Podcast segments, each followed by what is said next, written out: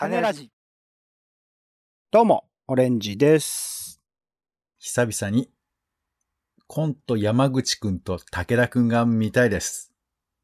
ポンです。世の中全部種にしよう種ラジ。よろしくお願いします。よろしくお願いします。素人だもの。素人だからこそ考えたこと考えられることを恥ずかしがらずに語ろう素人だもの。今回はキングオブコント2022を振り返りつつ、素人だからこその視点でコントのネタに物申したいと思います。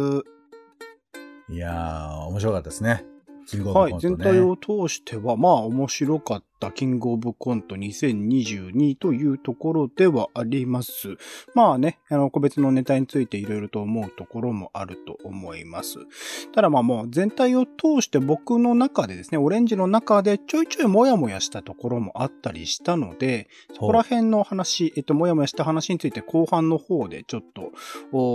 いろいろと語っていきたいなと思っておりまして、その前にですね、前段で、えー、キングオブコント、えー2022全体を振り返って、まあ面白かったネタ、おすすめネタみたいなものをそれぞれ語りつつ、えーちょっと振り返っていければなと思っております。はい。というところで、まあ、キングオブコントね、一応コントの日本一を決める大会みたいなところで、結構ずっとやってますよね。今回で15回目の開催というところになります。第15回ですね。はいえー優勝は、あのーまあ、ニュースにもなってると思いますが、ビスケットブラザーズという大阪のコンビが優勝をした大会となっております。えーちなみに、そのネタのね、点数とかを比較すると、1本目、2本目合わせて総合的に点数、審査員の点数が一番多かったのも、両方ともビスケットブラザーズ。ファイナルが一番高くて、次に、えーファースト1本目にやったのが2番目。で、3位が、えっと、2位だった、えーコットンのね、えー最後のネタになってるみたいな感じで、かなりもう、あのー上位陣が、えー単独のネタの点数的にも上位を占めるような形になっているところです。ちなみに最下位は日本の社長が、え1本目が最下位となっているところですね。なるほど。はい。はい。というところでございます。その中でもな、まあ、お気に入りのおネタみたいなものをちょっとそれぞれ語っていければと思ってるんですが、うん。僕の方からは、あ3つ挙げるとするとというところで、えー、ヤダンのおファイナル2本目のネタ。そして、えー最高の人間の1本目のネタ。まあ、1本しかないですよね。最高の人間のネタ。そして、黒コップのネタというところが、個人的には3つ挙げるなら、え3つ、えー好きな作品、えーネタでしたね。えっと、はヤダンの2本目については、まあ、気象予報士がメインキャラクターとなっていて、それと一応ファンと名乗る男とのちょっと変な、あの、会話とか交流というか、が描かれているネタで、あの、まあ、あの設定自体がやっぱすごく僕は秀逸だと思ったとか、そんな設定他であんまり見たことないタイプだな、みたいなところもありましたし、なんか、確かに気象予報士が言ってることを外れることよくあるよなっていう、その、あるある感と、あと、あの、空次郎の中身の人どんな人なんだろうみたいな、その、なんだろう、日頃なんとなく思ってたけど、ちゃんと言語化されていなかったものが作品とかネタの中に込められていて、そこら辺のおかしみ含めて、すごく秀逸なネタだなと思いましたし、あと最高の人間はね、えーテーマパークにおける、テーマパークにこれから働こうとし始めている人たちに対するある種洗脳みたいな、あの、教育の現場において洗脳されたと思われた人が実は、みたいなところの作り方、本当に岡野さんと吉住さんの良さがそれぞれうまく融合されて、素晴らしいネタだなとも思いましたし、黒コップ僕これ、あの、見る前は全くノーマーク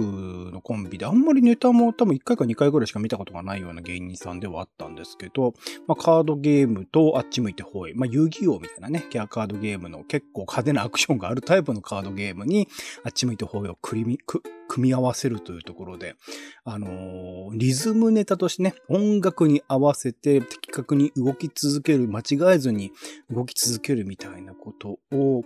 やって、それを見てるとなんか、すごい大変なことしてるな、みたいなので笑えないかと思いきや、ちゃんと丁寧に表情とか動きとか含めて笑わせてくれるんですよね。これ多分一本目、えっと、一番最初のね、出番だったんですけど、一番最初の出番じゃなくて、後半の方、終わりの方だったら全然、あの、決勝ファイナルに進んでてもおかしくないような盛り上がりとネタのクオリティだったと思うので、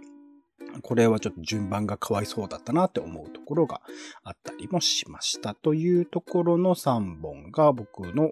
おおすすめ、お気に入りのネタだったんですが、ポンさんいかがでしたかね、ポンさん、えっと、見てのお気に入りのネタとか。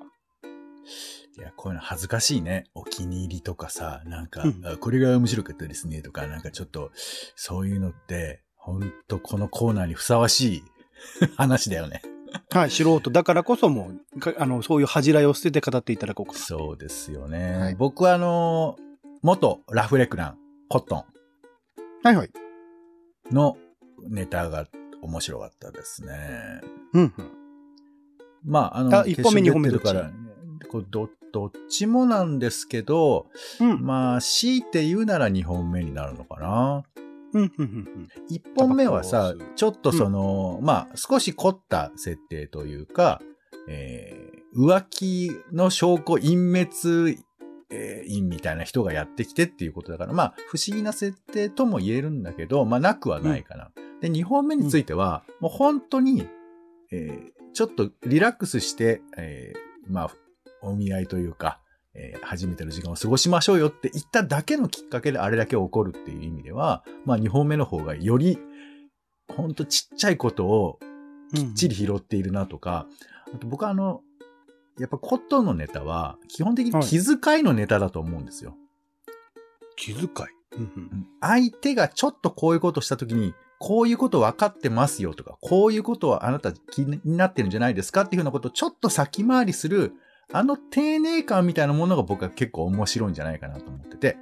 うん、うん、うん。だからタバコを吸っちゃう、どうぞどうぞ。で、吸ってるのが良くないんじゃないかって言って、あって言って気がつく感じとか、その愛心の先回り感っていうのが、とっても僕はなんか面白いなと思ってて。でこれをやっぱり見事にキョンさんがやってるから、うん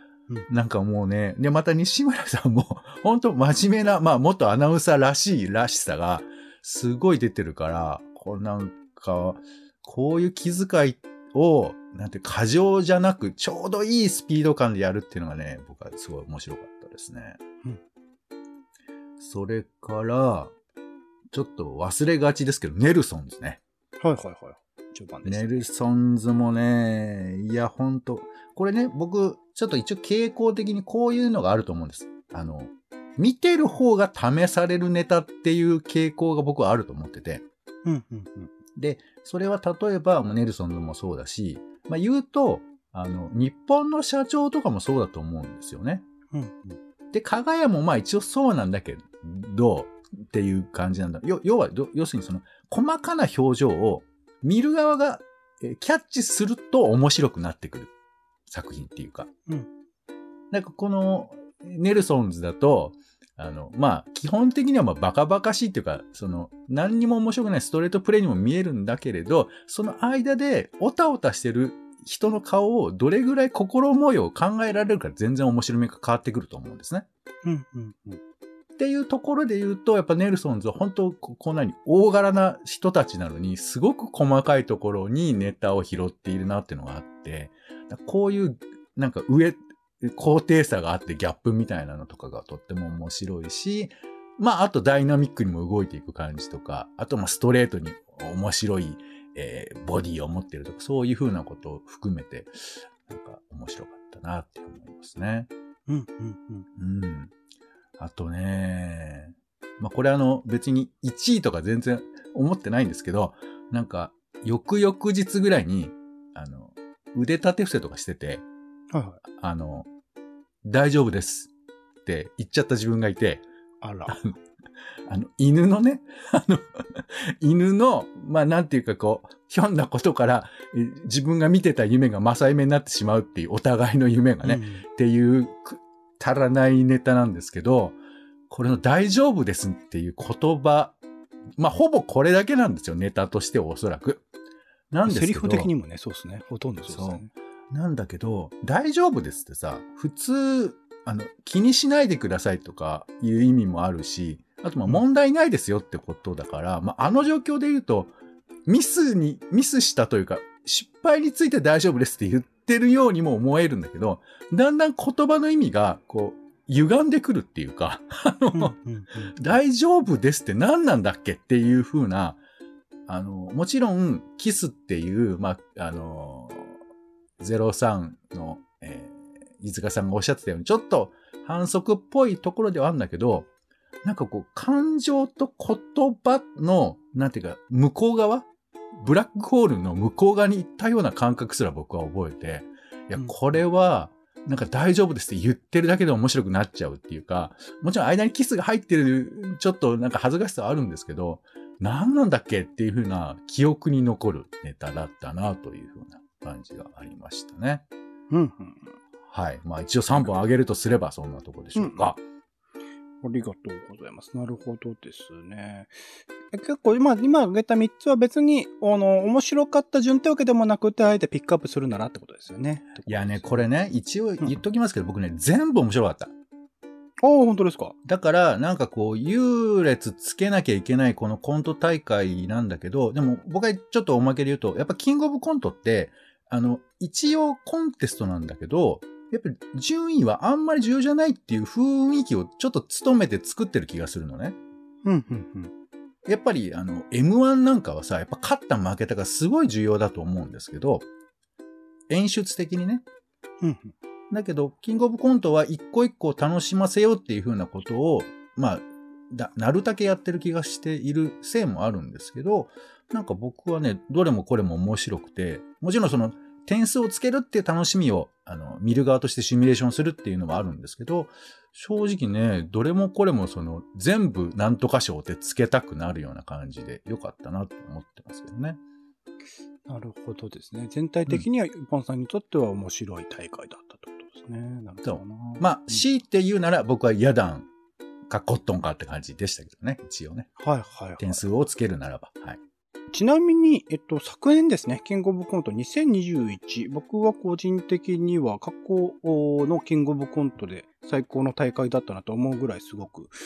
きな大会ではあって、そちらについては僕はさっきポンさんが言ってたのと同じような感想で全部すべてのネタが面白かったなーって、なんかモヤモヤすることも特になかったなーっていう印象をまあ、勝ち抜いた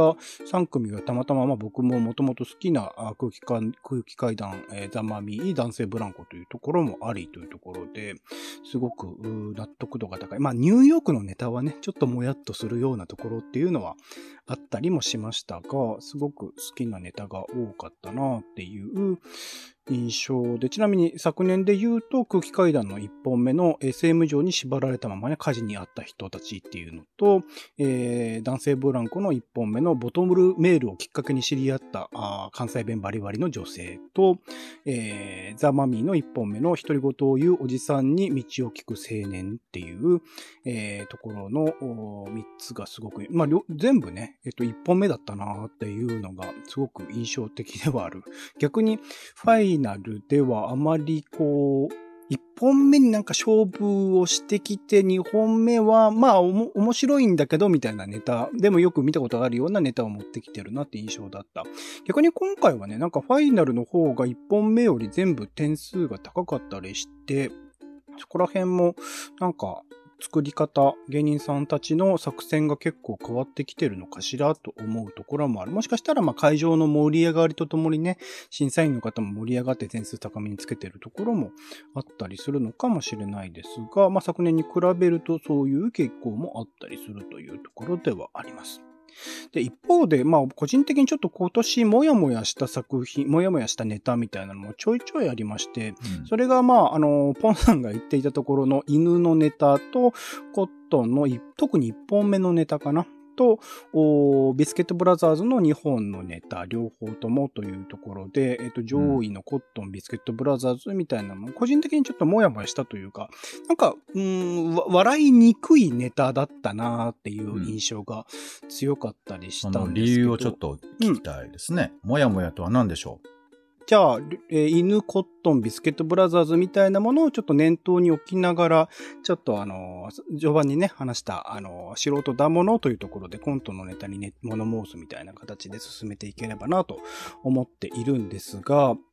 まず、えっと、コットンのネタとビスケットブラザーズの、えっと、2本目ですかね。共にというところなんですけど、うん、その異性層、まあ、女性の、まあ、あのー衣装を着て、まあ、女性のキャラクターをある種演じるというところのネタになっていたなっていうところは思うんですけど、はい、まあ、えっ、と、コットンの一本目について言えば、まあ、浮気の証拠を消す人っていうのが、えー、時々まあ男性の声を使い分けたりとか、えー、男性の格好みたいなものをするっていうところ、その女性だった存在、女性を演じていた存在がまあ男性に変わるみたいなところが展開としてあって、ビスケットブラザーズのね、2本目も実際は男性なのかなと思われる存在が女性の格好をしていて、その女性男性をこう移り変わるような、あのーまあ、ものを見せたりとかしていたんですけど、あそこら辺、まあ、あの、去年のそれこそ男性ブランコであるとか、空気階段のネタにおける、徹底的にずっとこう、女性役っていうのは女性を演じ続けるっていうものに対して、ある種男性が女性層をするというところの、え、自体をこう、まあ、あれ、演じているっていうネタになっていたなと思うんですけど、ここら辺難しくって、その、もちろん女性を演じるっていうことは、あの、今まで演劇的とかもそうだし、コントのネタとかいろいろな幅広いところで、えー、女性を男性が演じるってことはもうずっと歴史上あるものであって、それ自体は、あの、ああの自然に受け入れられるものであったりするんですけど、えー、ビスケットブラザーズのネタとか特になんか女性を演じること自体、女性から男性に、男性から女性に移り変わるっていうこと自体を、ある種笑わせる要素っていうのはどうしてもあのネタの中に僕は含まれていると感じたところがあって、その行為自体が普段日常生活の中で、えっと、男性が女装、女性層をすることもあるし、女性が男性層をすることもあるしっていうところに対する、ある種の偏見的なものにつながりうるんじゃないか。こういうものは笑っていいもののだと思わせてしまいかねないんじゃないかっていうところを僕個人としては思って、そこが、まあ最初にあと、えっ、ー、と、ビスケットブラザーズの一本目のネタでもそうですね。まあ、あの、セーラームーン的なキャラクターが、まあ、ブリーフを履いているというところを、パッと見せて、なんかあれを出落ちと捉えていいのか、出落ちっていうふうに審査員も言っていましたけど、あれを出落ちとして捉えることが、ういいことなのかっていうことで、ちょっと僕は止まってしまったんですよ、最初に。これは、あの、まあ、反射的にだから、まあ、笑うこともできなかったし、よくよく考えてみても、あれは OK なのかみたいなところは、ちょっと考えてしまったんですけど、ここら辺、ポンさんどうですか？意見としては。うーん、まず、まあ、確かに、そう言われると、コットンのネタとビスケットブラザーズのネタは、まあ、性をちょっと横断するっていう要素が笑いの中に入っていて、うんうん、でまあ、コットンで言うならば、まあ、ちょっと僕もそう思ってるのかもしれないけど、ただその、まあ、見方としては、プロフェッショナルのやれることの幅の広さっていうことが、まあ、私の面白みとして感じた一応の記憶だよね。つまり、えっ、ー、と、女性としてその人は来てるんだけれども、えー、男性として電話でこう対応ができたりだとか、もう、なんならプロフェッショナルとして、坊主にまでしてやってる。ももちろんその女性だって坊主になったっていいんだけど、ただ、それはやっぱ瞬間的にはびっくりすることだと思うから、そこまでやるんだ、この人はプロだなっていうところの、まあ面白みとして僕は受け取ったりとか、あと、ビスケットブラザーズ、例えば1本目について言うと、あの、まあ、審査員は確か出落ちのように見えたけど、展開があってみたいな話してたと思うんだけど、うんうん、俺ね、別にあの格好が面白いかっていうのは、あの、オレンジさん全くおっしゃる通りで、あそこ結構問われてるっていうか、うん、彼らも多分、ここが面白いところにしてないところが多分、あのネタの面白いところだと思うんだ、おそらく。つまり、あの格好は何か理由があるんじゃないかっていう風な、なんか薄いストーリーを、あの、なんか、あの、提供するんだよね。なぜか。不思議と。うんうん。だから、変な格好をしてる人っていうことじゃなくて、変な格好をしてるには理由があって、で、そのため、それを使ってあなたを救うんですってことの方をメインにしてるっていう、まあ、ある種僕はずるくもあるんだけど、その面白い格好カードよりも、あの、なんていうか、あ、えー独特な世界観ってカードの方が後から上の方にポンと乗るので、うんうん。面白みとしては、僕は、まあ、格好で表せると、まあ、それは、そういう面は全然あると思うけど、そこが主題になってないところが、まあ、ビスケットブラザーズの、まあ、お魅力になってるのかな、とは思いますけどあね。れはじゃあセーラームーン的なコスプレをしていなくって、ブリーフじゃなくても笑えるネタになっていたってことですかね？まあ、だからそこで、個性とか、過剰なこだわりっていう風なものをどういう風に見せるかっていうところだと思うんですよ。だけど、まあ、それで言えば別にその、あの格好が面白くないかって言われたら、やっぱりそれは面白くはあると思うわけ。変じゃん。ん。で、もちろん、そういう人がいるとか、その人を差別するとかっていうようなことを思考してるとも到底思えないし、あと、あの1枚目のカードで、どうぞ笑ってくださいっていうあたりは、これは結構、彼らも幅を持って考えてると思うんだよね。笑う人ももちろんいる。だけど、この後何かあるだろう。それはその笑い的にもあまりにベタすぎるから、この格好で笑わない人だっているだろうっていうことまでは多分織り込み済みで、その後どう流していくかっていうあたりが、うんまあ、お彼ら的にこう焦点を合わせるところかなと想像はしますけどね。まあ、ちなみに1本目、ビスケットブラザーズの1本目については、あれは異性の層をしたというよりは、ああいう格好をした男性同士の対話対話というかネタだと思ったので、そこまで僕は今回のテーマとしては問題視はしていない。まあ、あれを、まあ、出落ちに思えるように作ってしまうのはどうなのかというところはありつつも、まあ良かったなとは思ってるんですけど、2本目、えービスケットブラザーズ2本目両方とも、まあもともと最初は女性のように見える会話から、実はその中身が男性だったっていうことがわかるみたいなところを、うんネタとして消費するのはどうなんでしょうかね、あれは。うーん、そうだよね。まあ、確かにびっくりはした。多分ね、会場にいる人も審査員もびっくりして、まあおそらくテレビ見てる人もびっくりして、でうん、まあ僕はその、世界というか視点みたいなものがずれる感じつまり、うんえー女性同士の仲の良さってことと、それからうん女性と男性の関係性っていうのは、もちろん、それは、未来的には全てが同じになってもいいのかもしれないけど、まあやっぱり、恋愛みたいなものが生じることは、ケースとしては多いじゃないですか。うん、うん、うん。で、その中で、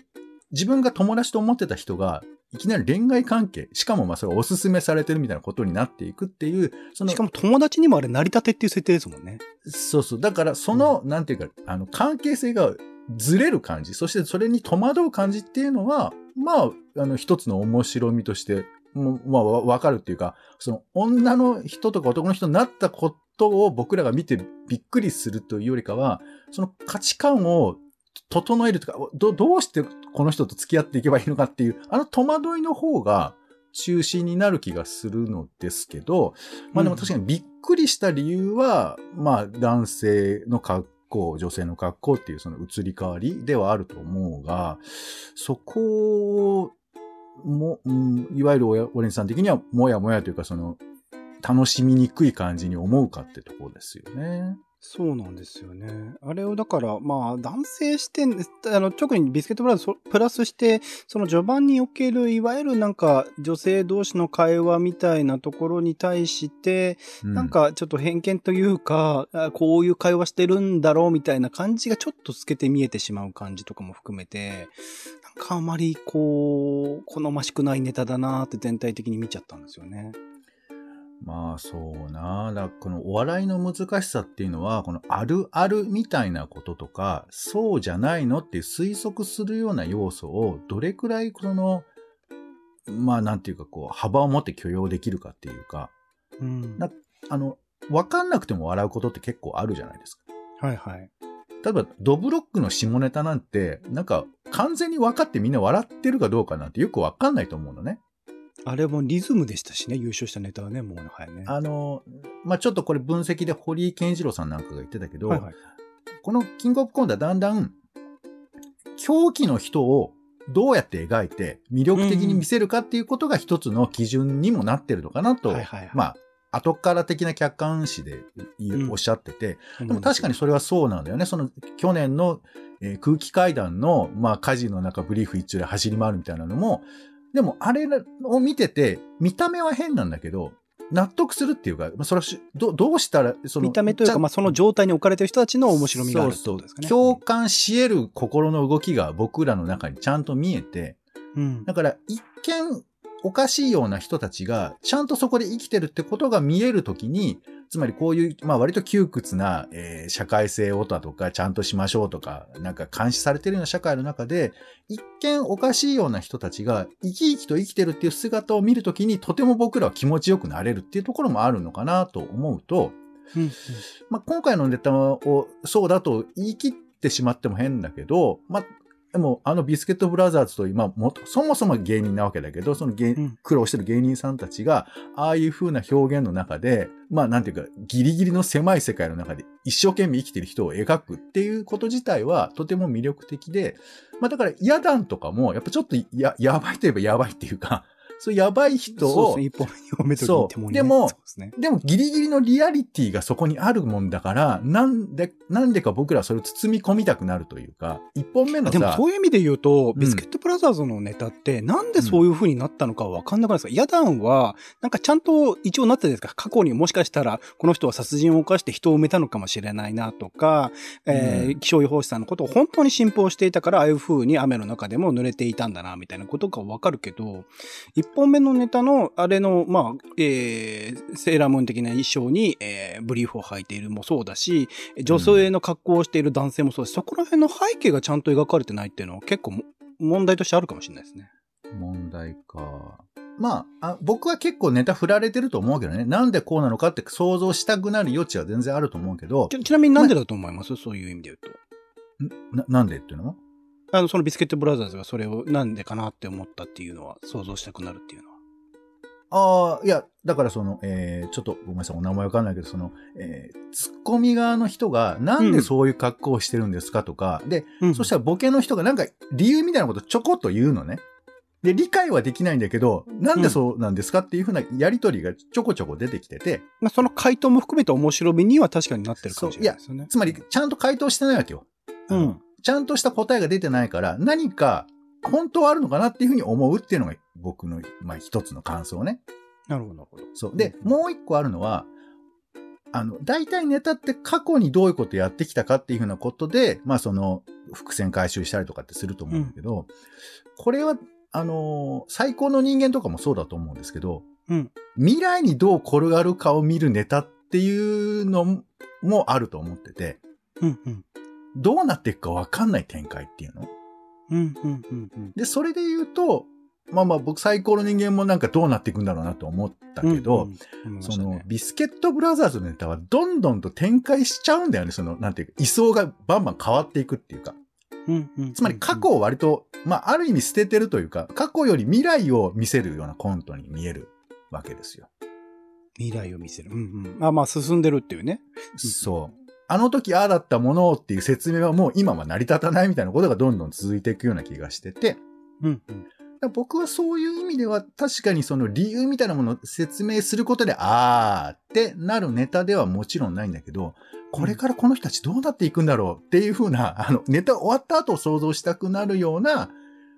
感じのコントにも見えるかなと思うから、その意味では説明を不足はしてると思うけど、その未来に、まあ明るいものを見れる人は、もしかしたらそういうモヤモヤは持たないのかもしれないね。どうだろうね。そこら辺の、だから、えっと、コットンのネタもそうですけど、なんか状況背景みたいな、それこそさっき、まあ、最高の人間について出してくれましたけど、あれもなんか歴史をたどって、ああ、こういう風にそれぞれキャラクターになったんだな、みたいなところの納得度みたいなのがあって、あれだから、あの、うんあ最終的な納得はできるのかもしれないけれど、コットンのお一本目の人がなぜ、あの、時々男性の声を使い分けるのかとか、えー二本目の女性がなぜあれだけタバコを吸うのかみたいなところの背景も含めて、何らかのものがあったら、個人的には、もしかしたら納得できたところもあったりするのかなっていうのは、今話しててちょっと思いましたね。まあちょっとこう好き好きかもね。俺もだから最高の人間ね。僕あの、唯一この今回の決勝行った中で、最高の人間だったらまくれると思ったの。あ、僕も思いました。僕は言ってくれるかなと思ったんですけどね。まくれると思ったけど、まあ本当に今回の審査員のコメントすごく的確だなと思うけど、やっぱ後半の暗転で過去回想するシーンってのはやっぱちょっとテンション下がってて、うんうんうん。であ最後もリズムとしてね、確かに落ちてそたってなりう。で、ますねそれとあともう一個、あえあえて今解釈載せるなら、やっぱりサイコロ人間は、あの、振り返っちゃダメだったと思うんだよね、俺。あ、過去ですか。そう。どんどん次の展開に持ってっちゃってよかったと思うわけ。あそうか。ポンさんはそう思うんだ。だってうんうんまあ、たまたまだけど、その、吉住さんが、あの、逃げようって言うじゃないですか。あのタイミングの絶妙さね。そうう。ん。だから、ここは、その次も見たいなって思うよね。なんていうか。逃げろって言った先の話。そう、だから多分、あの、もちろん設定がこうありますよって説明したい気持ちとか、そのことで納得度高めるって話はもちろんあるし、そういうネタが面白いってのはあるんだけど、どんどん展開しちゃっても全然見てる側はある程度こうだろうって想像できちゃってる面もあって、で、答え合わせ。せ見たい人もいると思うわけ。もちろん、あう、んなるほどって見たい人もいると思うけど、うん。どこ連れてってくれんだろうって見たい人もいると思うんですよ。で、ここのやっぱり前後があるとネタとしては、まあなんか面白いように見えるのかなとか、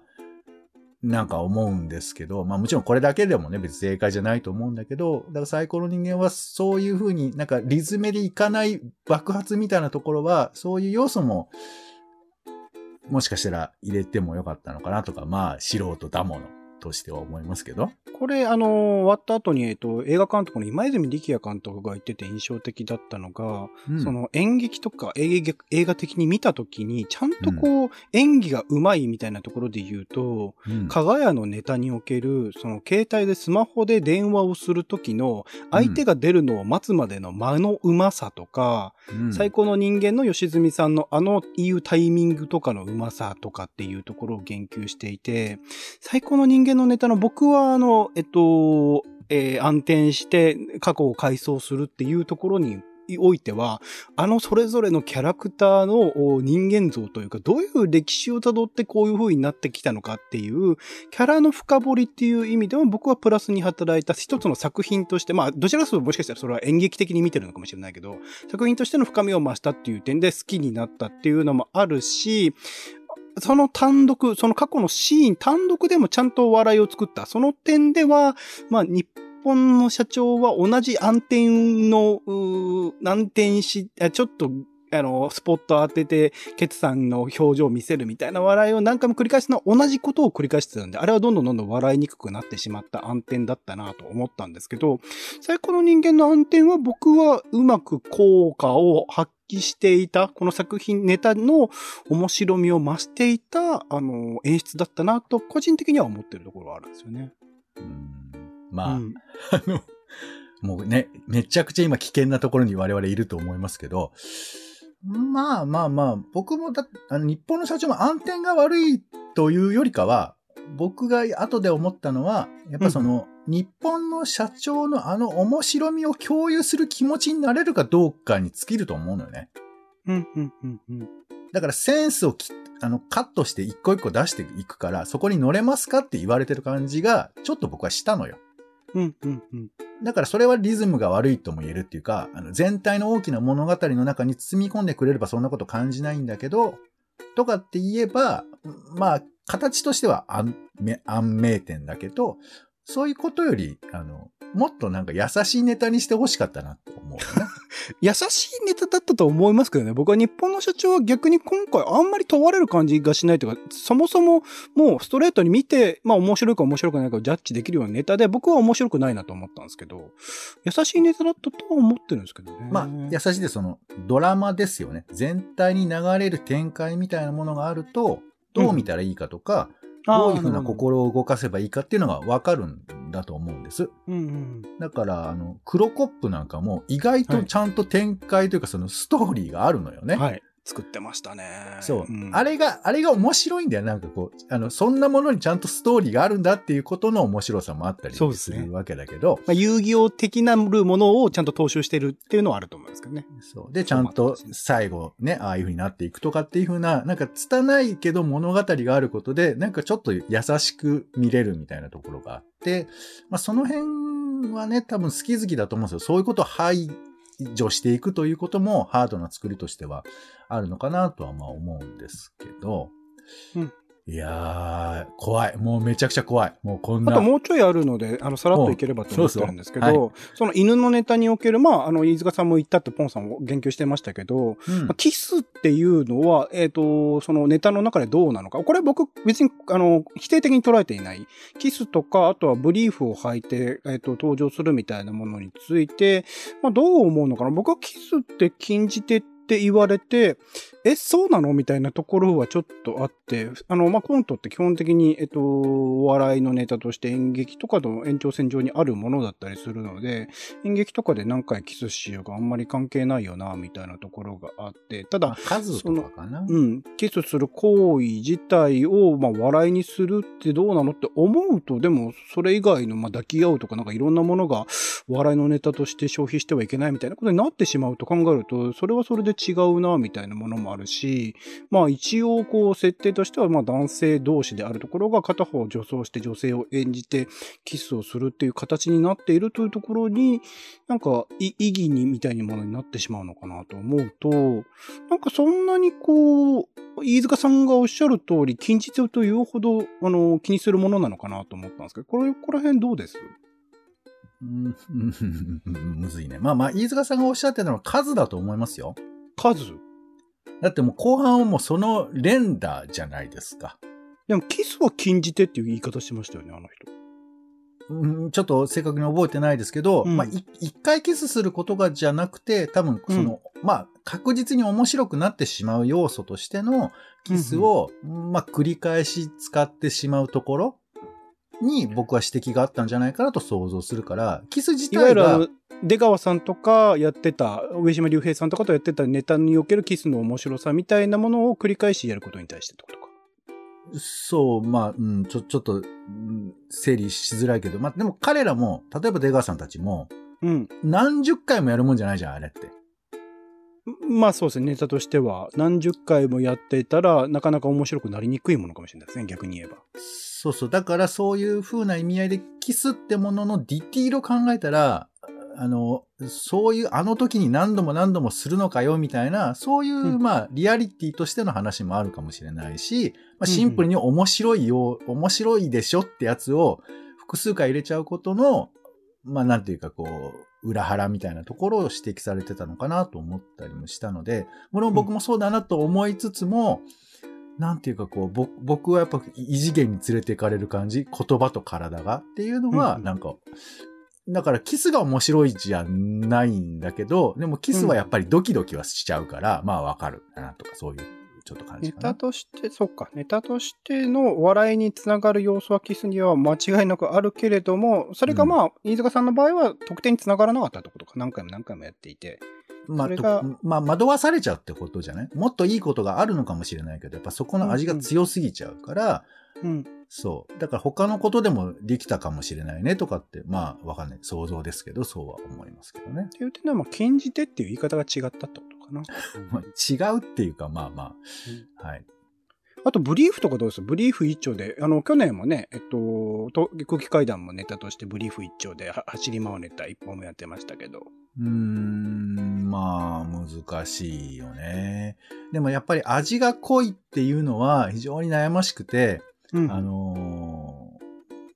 結局やっぱこう、笑いっていうものの尺度とかさ、あと印象に残る尺度っていうのって、これ、なんか、なかなか冷静になれないじゃないですか。うん。だってね、ドブロックのネタだってまあ下ネタなわけだからさ、基本的には。だからむず難しいよね、難しい。これ難しいですよね。下ネタが僕も悪いと思ってないんですよ。う。うんん。だ、ただ、まあ、印象に残りやすいとかももちろんあるし、まあでも昔なんだっけ、アルコピースが、えーはい。生死のネタかなんかやったんだっけ？え、決勝で？いや、どこだ？ちょっと忘れちゃった。なんか何かでやったんだけど、すごいな。いや、だからさ、あのーだから、こうなってくると、やっぱりそのコンテスト的なものって難しいと思うんだよね。なんか同じ地平で考えなきゃいけないから、だから、加賀屋みたいなものと、あの、走り回るものとを同じ土俵で選ばなきゃいけないんだけど、でも、も、でもね、俺はブリーフだけでは一応ないと思うんだよね。目立つけど。あ、もちろんもちろんもちろん。うんうんうん。あの、つまり熱みたいなものがそこには何かしら見えて、それを受け取っていると信じたいよね。ブリーフだから取ってるとかではないし、それが悪いと言い切る世界にはまだちょっとできない。難しいですね。ブリーフだから生まれてる笑いは確実に空気階段のネタもありましたよね、去年のね。もちろん今年のビスケットブラザーズ1本目も。そう、でもまあそれはどんな要素でも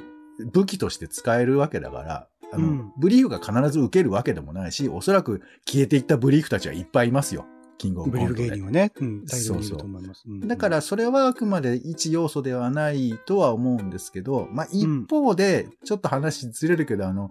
えー、Amazon プライムビデオでやってた、はいあのー松本人志さんが主催のドキュメンタル。ドキュメンタルとか僕は後半やっぱ見てらんなかったんだよね。後半っていうのは、まあ、いくつかシーズンありますけど。そう、シーズンの、まあ徐々にというか、まあ3本4本目ぐらいから、まあ結構霜というか裸になっちゃうとかが多くて、ああ、そうなんだ。そう。だから、そうなってきたときに、それは面白いかもしんないけど、みたいなこととかはさ、わかるんだけどっていうのがあるから、だからうん、線引きしたくなる気持ちもあるなと思いつつ、だから本当センスだよねって思うんだよね。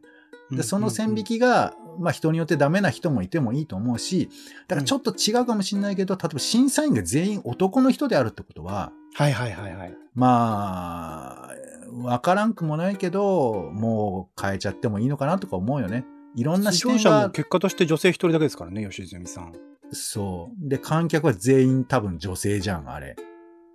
女の人が多分モデル事務所か何かで選ばれてるというか。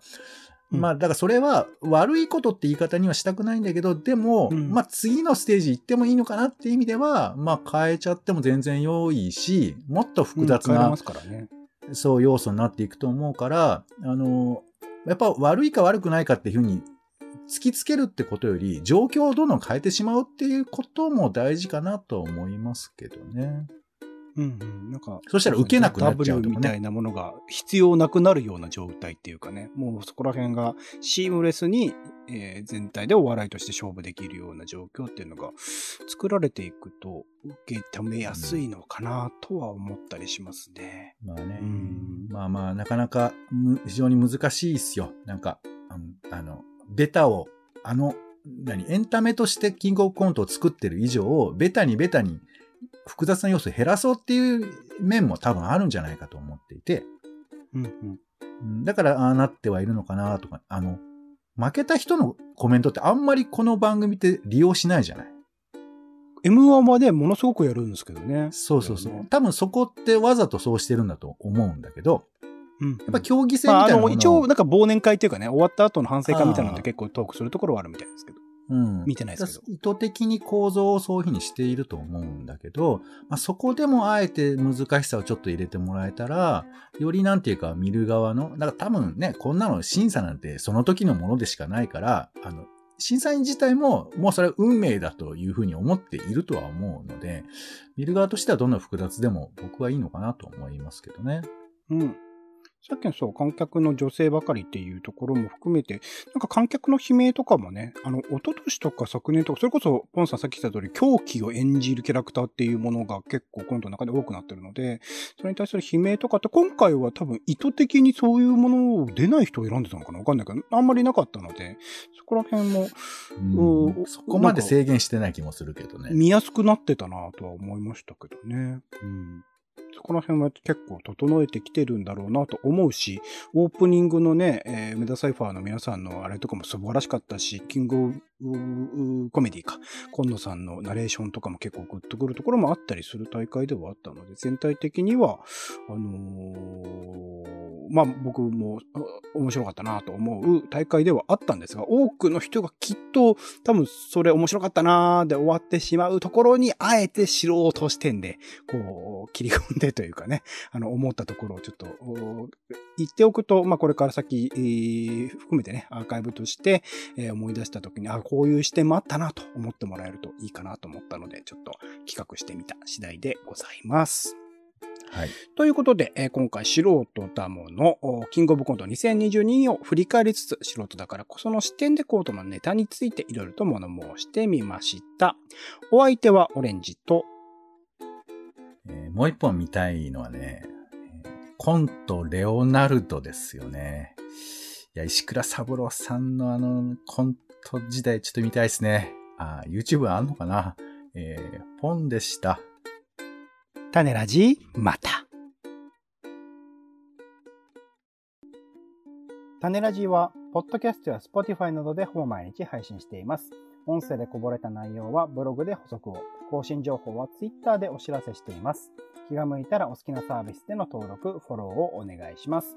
また、番組の感想やあなたが気になっている種の話もお待ちしています。公式サイト、種ラジ .com のお便りフォームから送ってください。Twitter などで、ハッシュタグ種ラジ、カタカナで種ラジで投稿いただくのも大歓迎です。